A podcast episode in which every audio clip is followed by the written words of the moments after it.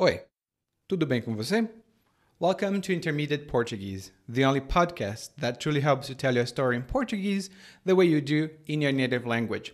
This is Ali coming to you from Salvador, Bahia, and it's Monday, so it's the Monday edition when we talk about a specific point of the language that might be tricky. And the tricky point that we are going to uh, deal with today is the difference between este and esse, not all the differences, but the main ones, and how Brazilians actually use it. Hmm? As you know, uh, the Monday edition has a full transcript available for free. Uh, you can find the link in the show notes. Click the link, and then you'll see the transcript fully available in Portuguese. If you want to practice your listening comprehension, maybe your spelling by taking dictation, and um, if you would like to use that for some purpose to practice, it's available for you. And just a quick heads up if you would like to join the continuing education program and have access to all the transcripts, exercises, extra resources, courses, glossaries, and the forum, and everything else that is included in the continuing education program, which is the program that complements and expands on the episodes that we published on Wednesday, we have now a test drive offer you can go to PortugueseWithEli.com forward slash PLG. Again, it's PortugueseWithEli.com forward slash PLG. And you'll see the test drive offer that we have. And you can get all the transcripts and everything else in your test drive. Ok? So, now, vamos começar que hoje nós vamos falar da diferença entre este e esse, que não é tão difícil, mas que às vezes dá um pouco de dor de cabeça.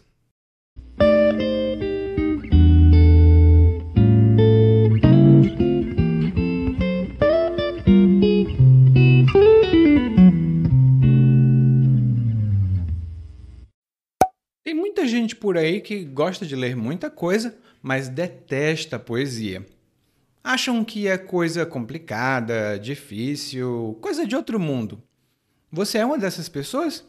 Se for, talvez, quando quiser ler poesias em português, você faça como eu. Leia poesia para crianças. Antes eu detestava poesia. Eu lia e ficava coçando a cabeça. Era sempre muito complexo. Mas aí, é, então um dia eu me deparei com um livro da Cecília Meirelles. O livro dela se chama Ou Isto ou Aquilo e tem um poema que dá o título ao livro. Esse livro é muito bom, mas é pouco conhecido. Ele foi escrito para crianças, então a linguagem é bem acessível. Talvez você goste de ler as histórias nele. Eu li esse livro há muito tempo e pretendo relê-lo em breve. E eu acho que você reparou que eu falei esse livro e não este livro. Você sabe por quê? Por que é que a gente às vezes usa é, este e não esse? Se não souber, me acompanhe, porque hoje a gente vai descobrir a razão. Qual é a diferença entre este e esse? Essa é uma dificuldade que alguns dos meus alunos têm e muitos brasileiros não conseguem explicar. Eu vou começar pela parte complicada, mas acredito que os exemplos vão simplificar. A gente usa este e suas flexões, que são esta, estes, estas e etc., quando a gente está falando de algo perto da gente. Você pode não ver agora, mas eu tenho um microfone diante de mim. E este microfone custou caro, hum? mas valeu a pena, acredite. Você nunca ouviu a minha vizinha gritando? Se não ouviu, é porque o microfone é bom. Já esse e sua família, né, esses, essas e essa, são usados quando a gente está falando de algo longe da gente, mas perto da pessoa com quem a gente fala. Tecnicamente, a gente diz que quando se menciona algo que está próximo fisicamente da segunda pessoa gramatical, mas longe da primeira, é necessário usar esse. Complicado, né? então imagine a seguinte situação. Eu estou andando na rua e encontro você. Você comprou um sorvete bonito. Aí eu, hum, como eu sou invejoso, eu olho para o sorvete, aponto para o sorvete e pergunto: Onde você comprou esse sorvete? Quero comprar um igualzinho. E você diz: Este sorvete? Comprei ali. Pode ficar um pouquinho complicado perceber a diferença entre os dois especialmente porque aqui no Brasil nós usamos ambas as formas de maneira quase intercambiável.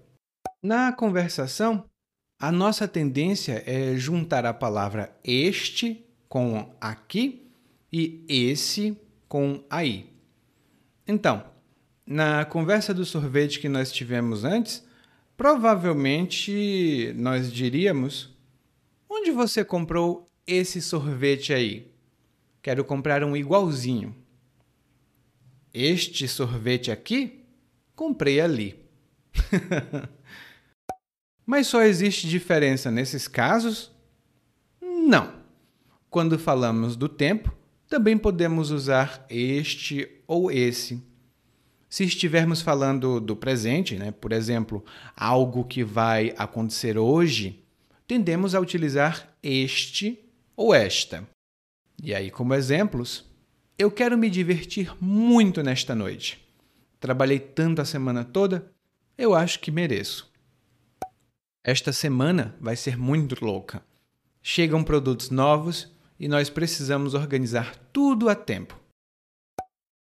Agora utilizamos esse quando falamos do passado ou de alguma coisa que já foi mencionada antes. Exemplo aqui, né? Eu nasci em 1988. Nesse ano, meus pais conseguiram comprar uma casa. Eu acho que você já me contou essa história antes. Ela parece muito familiar para mim. E tem mais casos? Claro que tem. Regras e exceções no português são como o trabalho dentro de casa. Se você procurar, vai encontrar alguma coisa para fazer. Sempre. Por isso eu escrevi um artigo um pouco mais detalhado sobre esse assunto. Você pode dar uma olhada na transcrição desse episódio e visitar o link que eu deixei de recomendação. Mas em geral, essas são as regras principais. E lembre-se de que os brasileiros normalmente não respeitam essa regra na conversação. Numa situação mais formal, provavelmente a gente vai tentar falar direitinho, mas quando a gente conversa com amigos, ninguém liga. E agora eu vou deixar um exercício para você. Me conta depois. O que você fez nesse final de semana? No meu caso, eu posso dizer que esse final de semana eu não fiz muita coisa, porque fui visitar a minha irmã.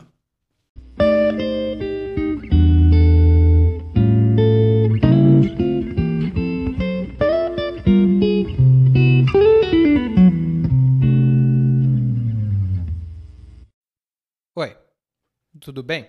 Provavelmente você escuta nosso podcast há algum tempo.